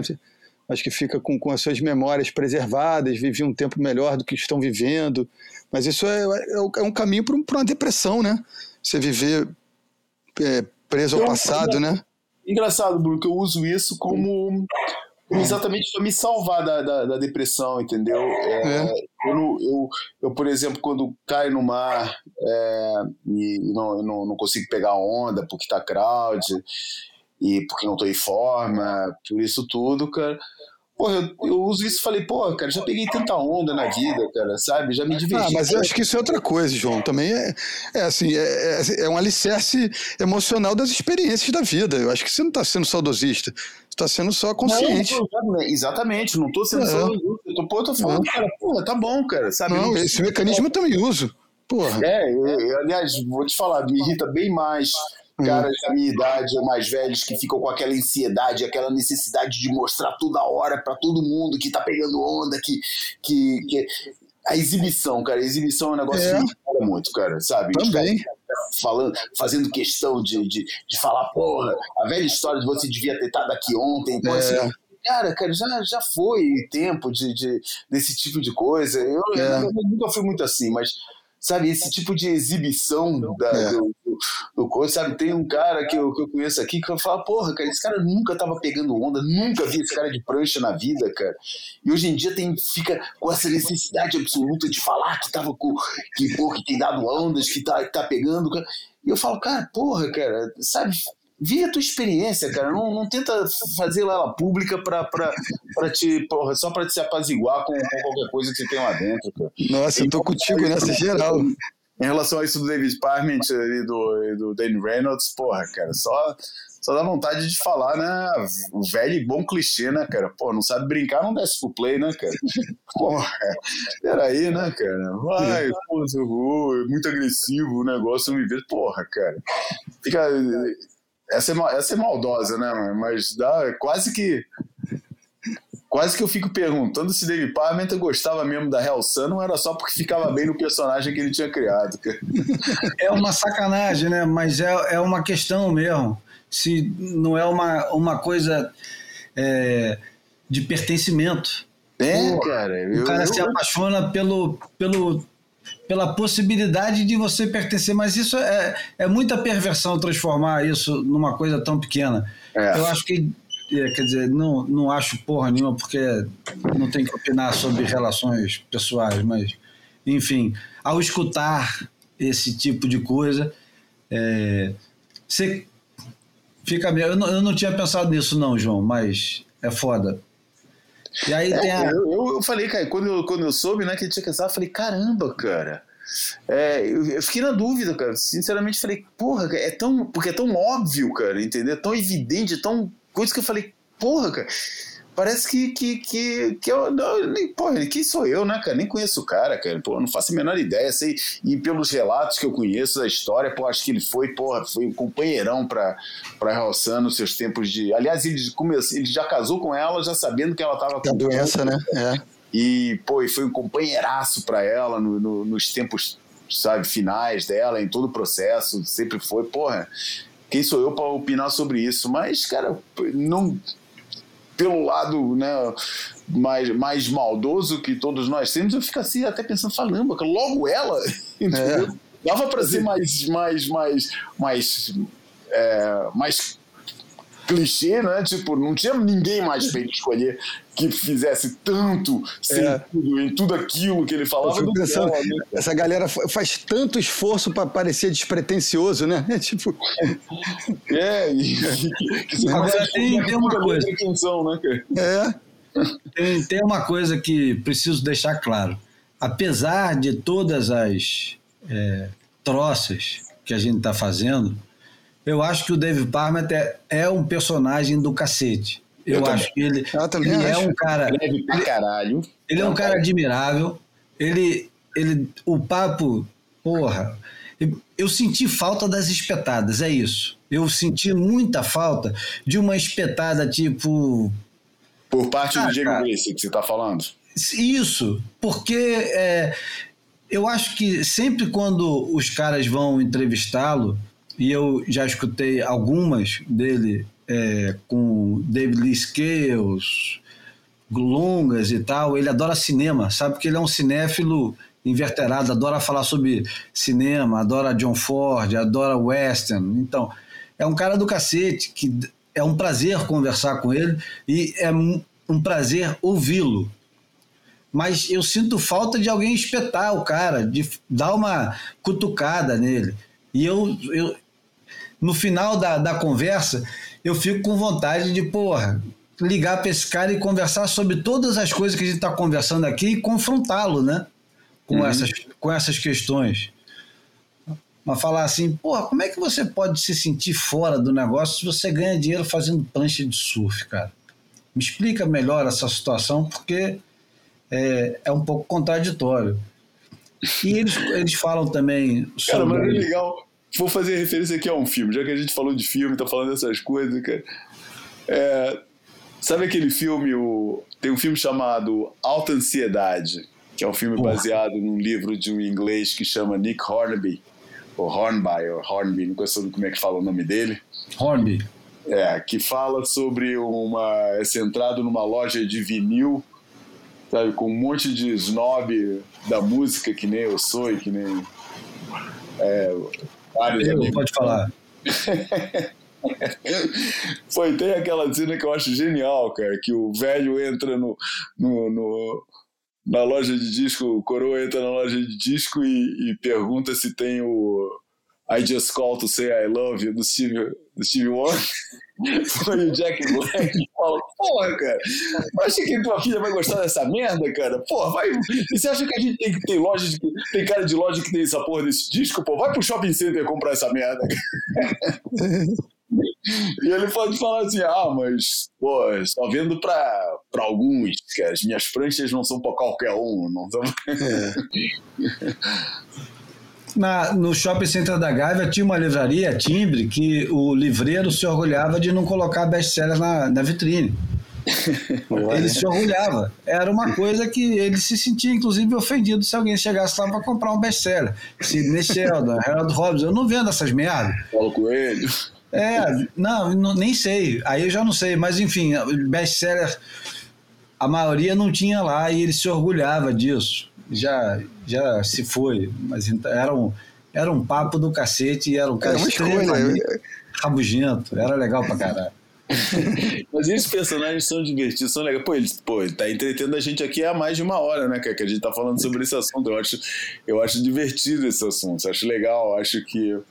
E acho que é preciso esses caras também, cara. Acho que é, faz parte. é, mas que, pô, seja acompanhado realmente de, um- de um interesse. E é como você falou, cara. Ele é um cara interessante. Ele é um cara que, pô, escreve bem, tem um monte de referência cultural. O grande problema para mim, Dave Parmenter, é exatamente aquilo, cara. Se leva muito a sério, cara. Muito a sério. Falta um pouco da sacanagem ali no meio É. daquela história. Falta um pouco da ironia. É, É, porra, falta um pouco.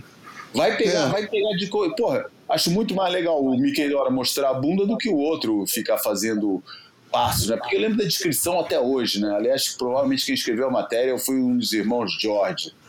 O Matt George ou Sam George, profundos Que também são, são, são figuras interessantes, mas que também se levam a É, sério pra caramba. exatamente, que O também- David Parmenter exatamente, diz que era pupilo dos caras, né? Que É, ele era a sombra dos caras. Tá aí. Exatamente. né?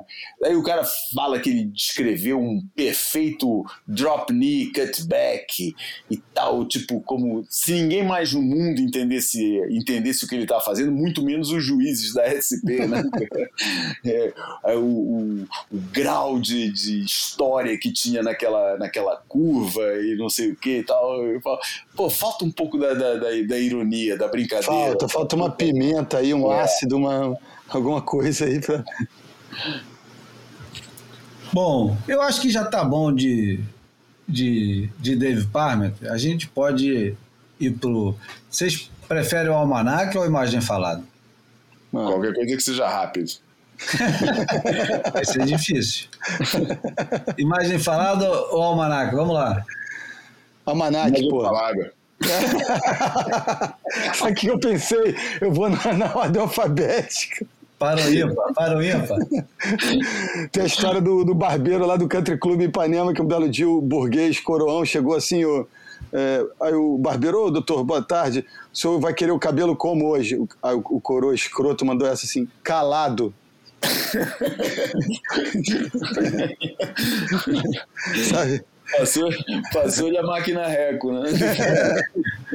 Bom, vamos de almanac primeiro, que o almanac vai ser mais curto. Quem sabe, né? Quem sabe vai ser mais curto. Vamos lá. Almanac flutuante. O almanac de hoje é, na verdade, uma homenagem e um obituário ao grande Elifas Andreato, que faleceu no dia 29 de março. É, ele foi.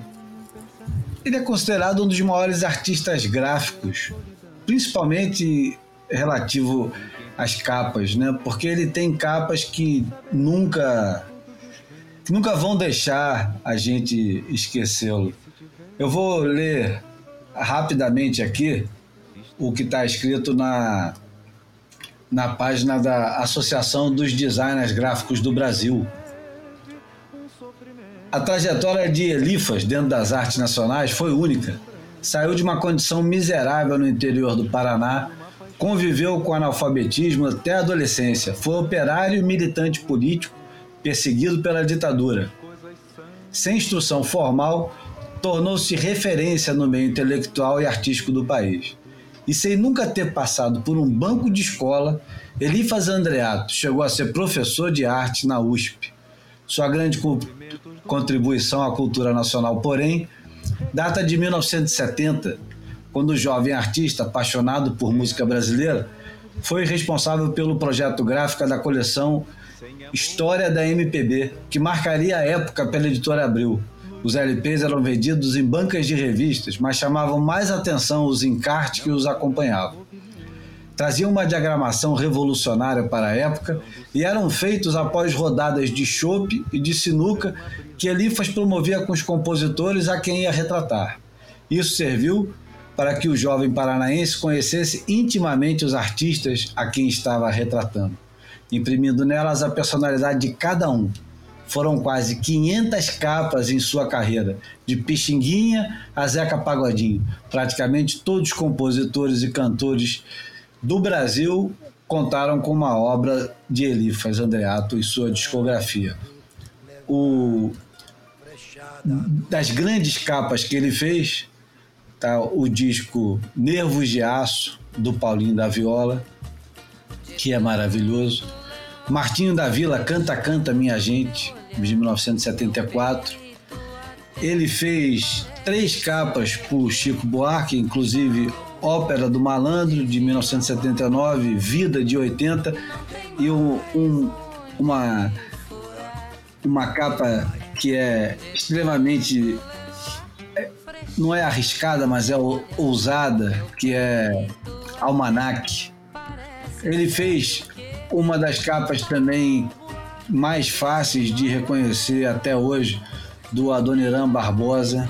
Fez a capa famosa daquela série Arca de Noé, que quem tem filho já escutou, quem não tem filho escutou quando era pequeno. Enfim, é, a contribuição dele é, é fenomenal. Ele fez capa pro Criolo, no disco do Crioulo de 2017, fez capa para todo mundo. Enfim. Fez capa para uma coletânea, capa e interior para uma coletânea incrível de daquelas coletâneas que vendiam em banca de jornal de música popular brasileira. Essa que eu acabei de falar agora. Exato, olha, então passou, tava aqui procurando algumas coisas. Não, fez essa, fez Clara Nunes, Clementina de Jesus, Rosa João do Povo. João Bosco Aldir Blanc. É uma, é, é uma obra monumental e a gente não podia deixar de, de fazer é, uma pequena homenagem ao Elifas Andreata. É, no É que tem herdeiros entre os, entre os boeiros, hein? Que tem Ah, herdeiro é? entre os boeiros. É, pô, o nosso amigo Beto Martins não deixa de ser um herdeiro. É verdade, Não é? É, tem toda a razão. É. Tem toda a razão. Aliás, Beto que está fazendo aquelas adaptações que vocês estão vendo é, de capas de disco. Aliás, só viram uma até agora, mas logo, logo vão ver outra e de, e de filmes com, com os personagens aqui do. Ah, com do o trio. Os É, três patetas. né, autoria de Beto Martins. É, Também tem um longo historial de capa de disco, né? exatamente. E livros, né? De livros. E, e cartazes de festivais, como o Festival do Cinema Brasileiro de Paris, que tem uns belíssimos. E agora acabou de lançar o livro que é póstumo, né, do Zusa Homem de Mello, um dos maiores especialistas em música brasileira, que já se foi, escreveu um livro sobre o João Gilberto, né, e a capa é do Beto Martins também. Recomendo vivamente que se compre e leia. Aliás, o Zusa tem uma obra rica sobre a música brasileira e, e não tem igual. Enfim, Bom, com isso, uma série de referências culturais que pouco ou nada dizem para aqueles a quem a cultura ou a sua brasilidade se reduz a uma bandeirinha. ah, meu Deus. Eu não consigo deixar de dar uma, umas beliscadas, que desculpem que eu não consigo. Não, sinta-se acompanhado. Faz bem, faz bem, porque a cultura para esses caras é o que mais ofende eles. É. E é por isso que a gente preza tanto. Bom, vamos à imagem falada então. Fotografei você na minha Rolleiflex.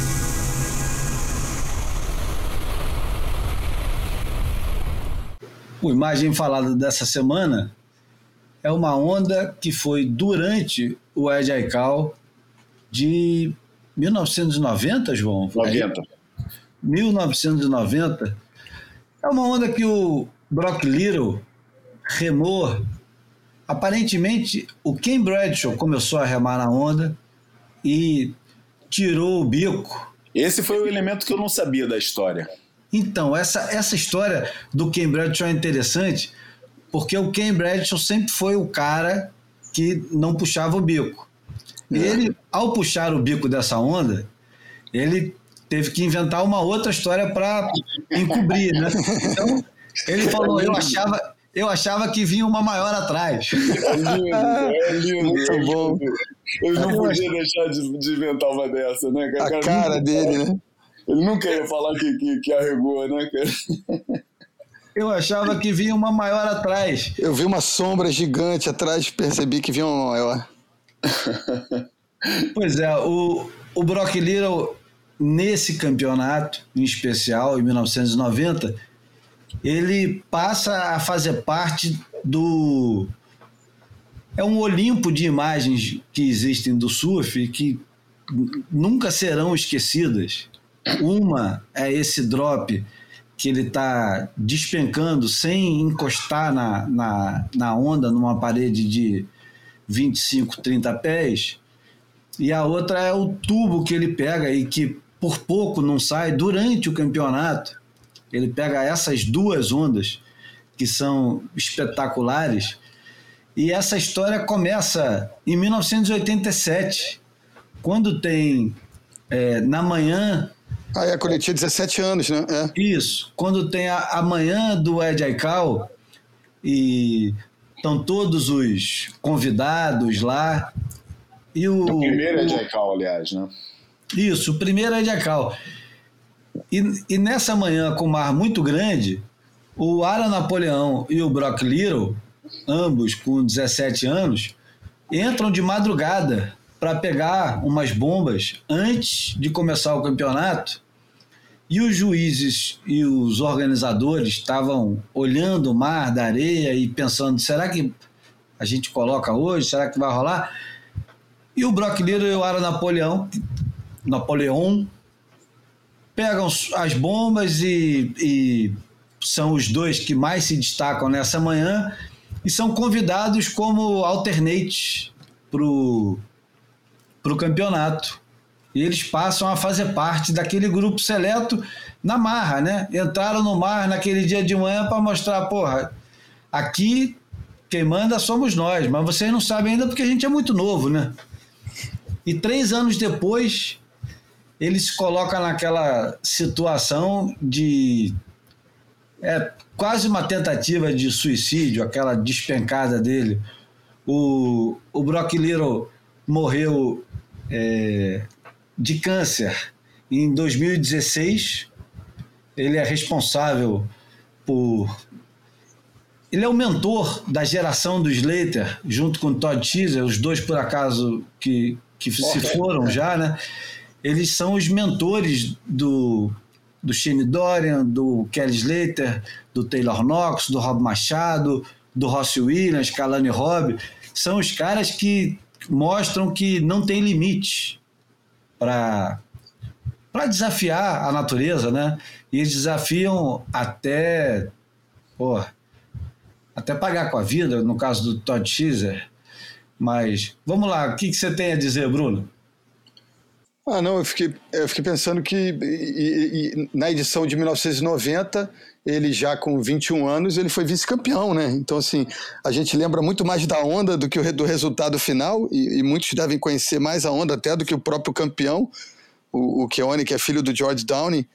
É, então, eu acho que é desses momentos é, emblemáticos da história do surf que, que a história é contada e não sobre o, o viés do, do vencedor, né?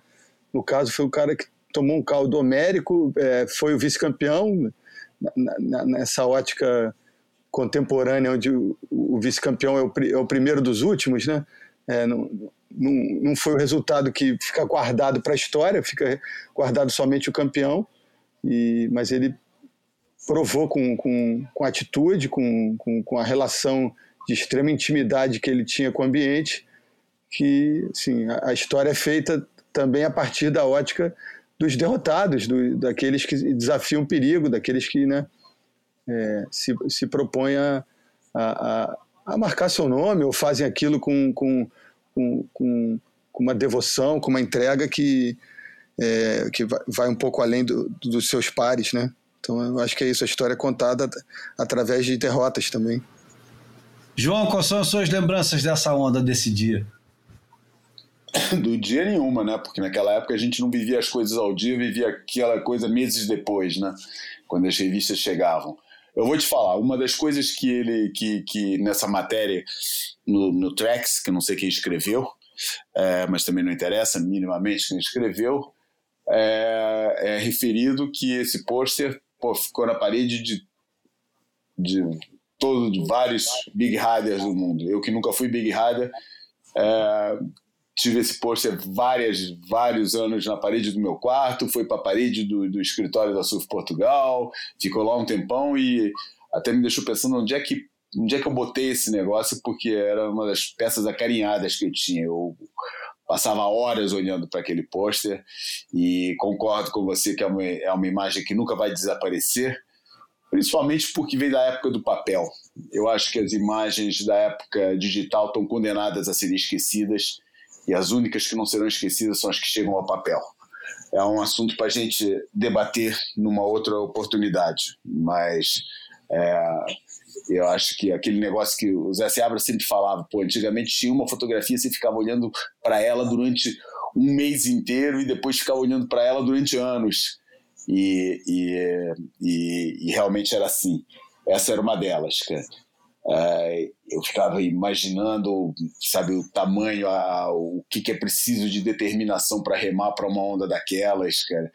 E eu acho que vale dizer que esse campeonato, esse Ajacal de 90, foi um pouco o, o recomeço, o, o, que marcou mais do que qualquer outro evento. As coisas, claro, nunca funcionam assim, né? Nunca é, por mais bonito que fique na narrativa, nunca é um momento isolado que marca as coisas. Tudo faz parte de um processo. É, e simplesmente certos, certas situações representam esse processo melhor do que, do que outras. E eu acho que esse foi o papel do Ed Aikau de 90, desse campeonato. Foi o campeonato que, que simbolizou melhor do que nenhuma outra ocasião o renascimento do interesse no surf de ondas grandes. É, e pouco depois disso foi inventado o Towin, é, mas já, já, já, existia uma boa vontade e um interesse é, é, nisso, no, no, rescaldo desse, desse campeonato. É, foi publicado na Surfer é, o, o, foi publicado na Surfer o, o a, a, famosa matéria do, do Mark do Mark Fu The Unreader Realm, né, em que ele é, refletia sobre o que, que é o limite é, para uma onda grande, a nível de tamanho, a nível de capacidade do, do, do ser humano é, é, surfar. É, foi publicado também uma matéria de um cara que há muito tempo que não escuto falar, mas que eu tive um prazer de ter um jantar com ele há idos séculos em Lisboa, com ele e com a mulher, que era o Dr. Alston James. É, e que ele também é,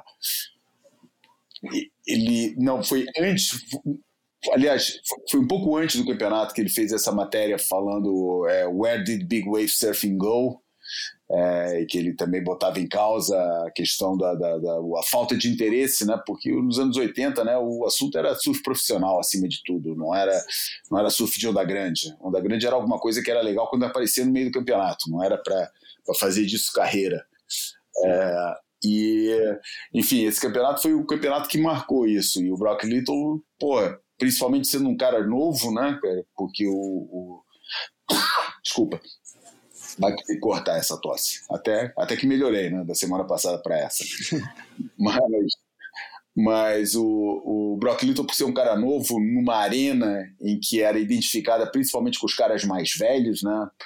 É, o próprio Ken Bradshaw e Mark Fu eram bem mais velhos do que, do que, do que Brock Little.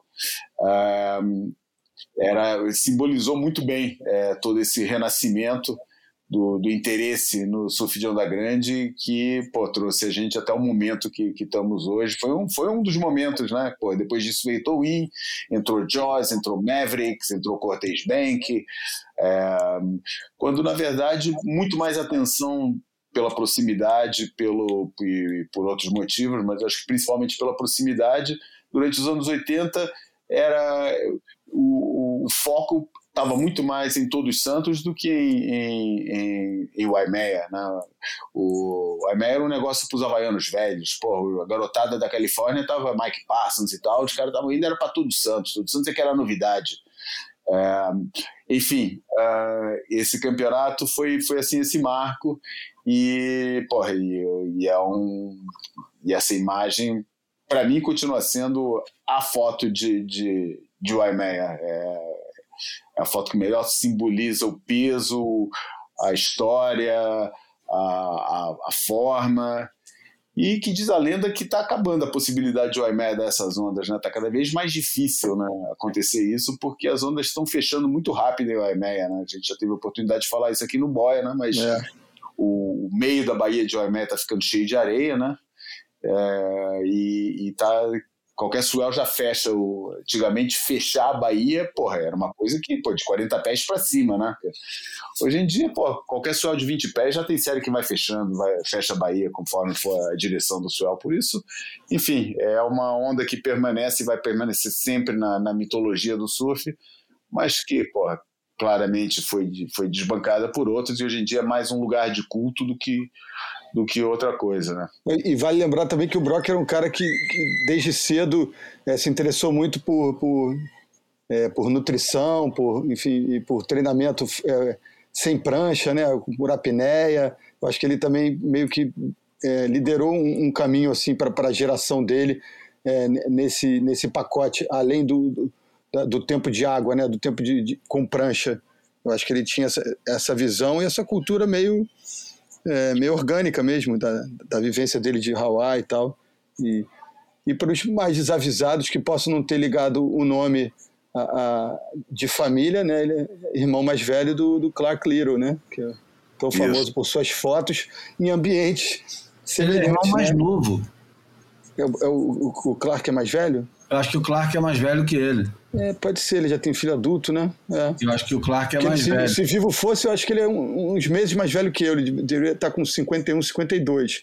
Aliás, eu, vale falar que esse mês estreia no, no Full TV é, a série é, Short Break sobre Opa. o Clark Little. Pronto. Que tem momentos lindos, cara, e que, porra, o, e que explica não só a técnica dele, muito é um, né, aquele negócio do lifestyle do Hawaii, dá, um, dá uma visão bem grande do, do lifestyle de quem mora no, no, em Oahu, quem mora no North Shore. E, é. e, que vale a pena ver pô, pela beleza das imagens e porque exatamente dá isso um pouco esse lado de quem mora lá em vez de ser só centrado naqueles meses do, do, do, do, inverno, né, que todo mundo acompanha o que, é que acontece por lá, ele mostra um pouco o que é o viver lá o tempo inteiro, como é que, onde as pessoas vão, onde é que se distraem. Ele é... encontrou um filão pro, pro estilo dele, né? Enfim, ah, ele criou esse estilo, ele criou esse espaço, é super é. criativo, consegue encontrar várias variações. Eu tenho todo se ainda está aberta, mas da última vez que eu fui, tava em, a, a, a galeriazinha né? dele, ele estava lá, né? Tá lá, tá lá. É. Ele mostra várias, várias cenas da série é, são passadas lá na galeria. E, e, essa cultura do Norte Shore, que eu, eu, uma vez eu disse para o Bruno Lemos que estava com preguiça de ir a Haleiva lá no Norte Shore. E quando acabei de falar essa frase, ele falou: agora você pegou o espírito da coisa. preguiça de Haleiva. Bom, uma coisa que o João falou durante é, agora os últimos minutos e que de repente podia virar um tema inteiro do Boia é que é, essas fotos que a gente às vezes traz, como essa que está sendo é, narrada hoje aqui em várias vozes, elas literalmente viviam conosco, né? Porque quando ela saía da revista e ia para a parede do quarto, até que você fosse pintar a parede do quarto, podia demorar 10 anos.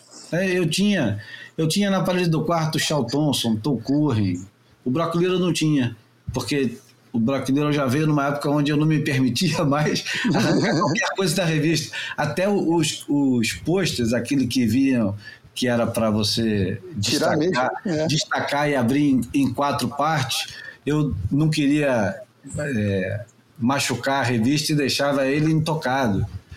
Enfim, é, durante um tempo a gente literalmente conviveu com as imagens. Você vivia de verdade. Hoje em dia, eu acho que é um pouco mais difícil.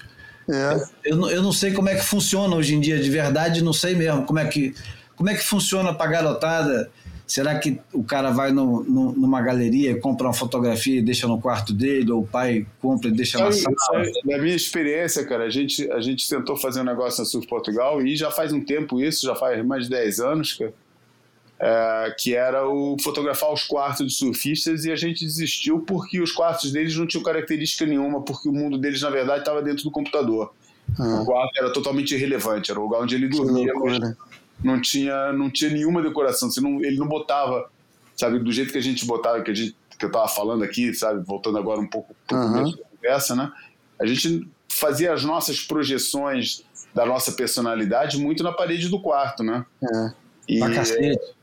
E, e, e, isso a gente não encontrou isso no quarto das, do, do é, de, onde, de, onde, a gente ia. Claro, porra, era aqueles caras que ganhavam o campeonato, tinham os troféus e tal, mas pô, uhum. não tinha sabe? Você não via aquilo que não era interessante, pra, pelo menos para sair em revista. Para investigar essas escolhas hoje em dia, você tem que né, é, rodar o feed das redes sociais das pessoas. Exatamente. Tá aí. Outro dia eu vi uma filmagem, o PP César colocou uma filmagem da, da rapaziada no meu quarto, na época de solteiro, é, anos 80, 90. Bruno frequentou bastante. Bastante depois do surf, reunia, é incrível como num quarto tão pequeno reunia tanta gente para ficar tomando cerveja, vendo filme de surf e, e, outras coisas.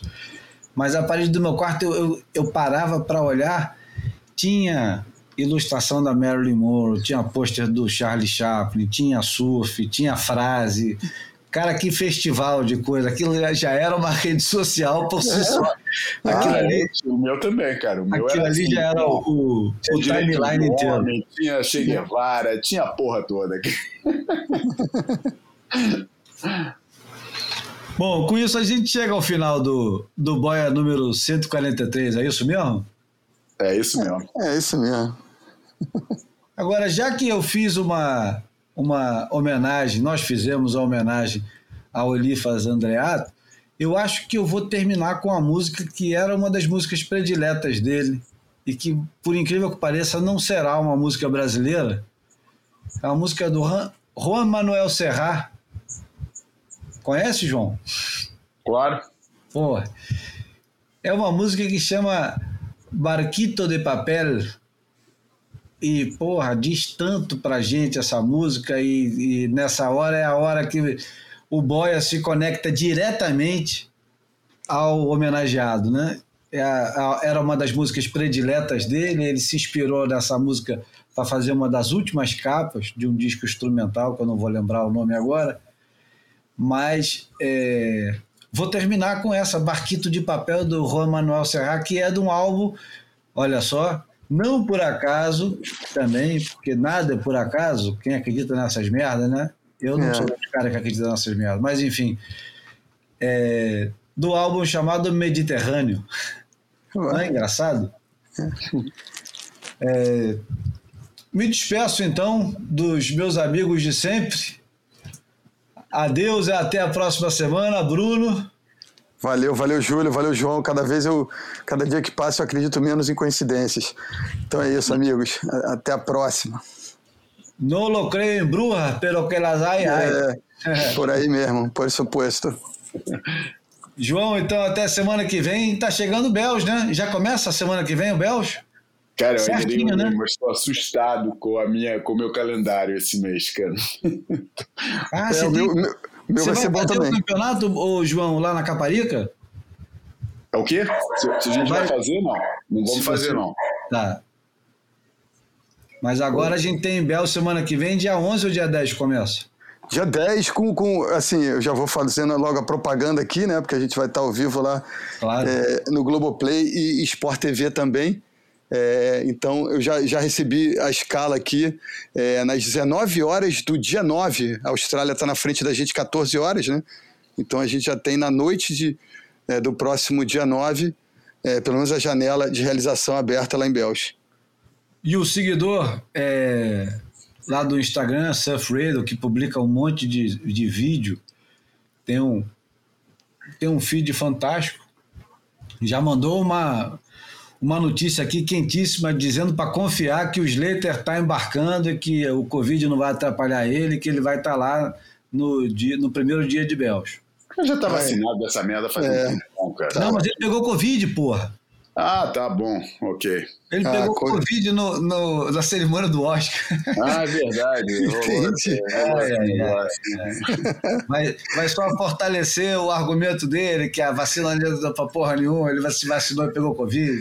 É, Ah, vamos, vamos terminar num registro bem melhor, que é o Barquito de Papel. Boa.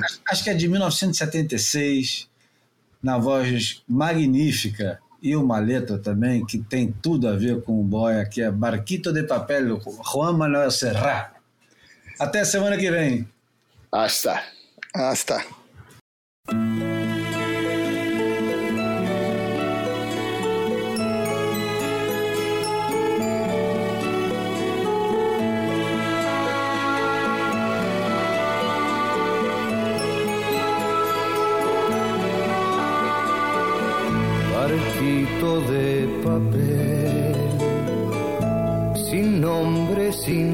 patrón y sin bandera, navegando sin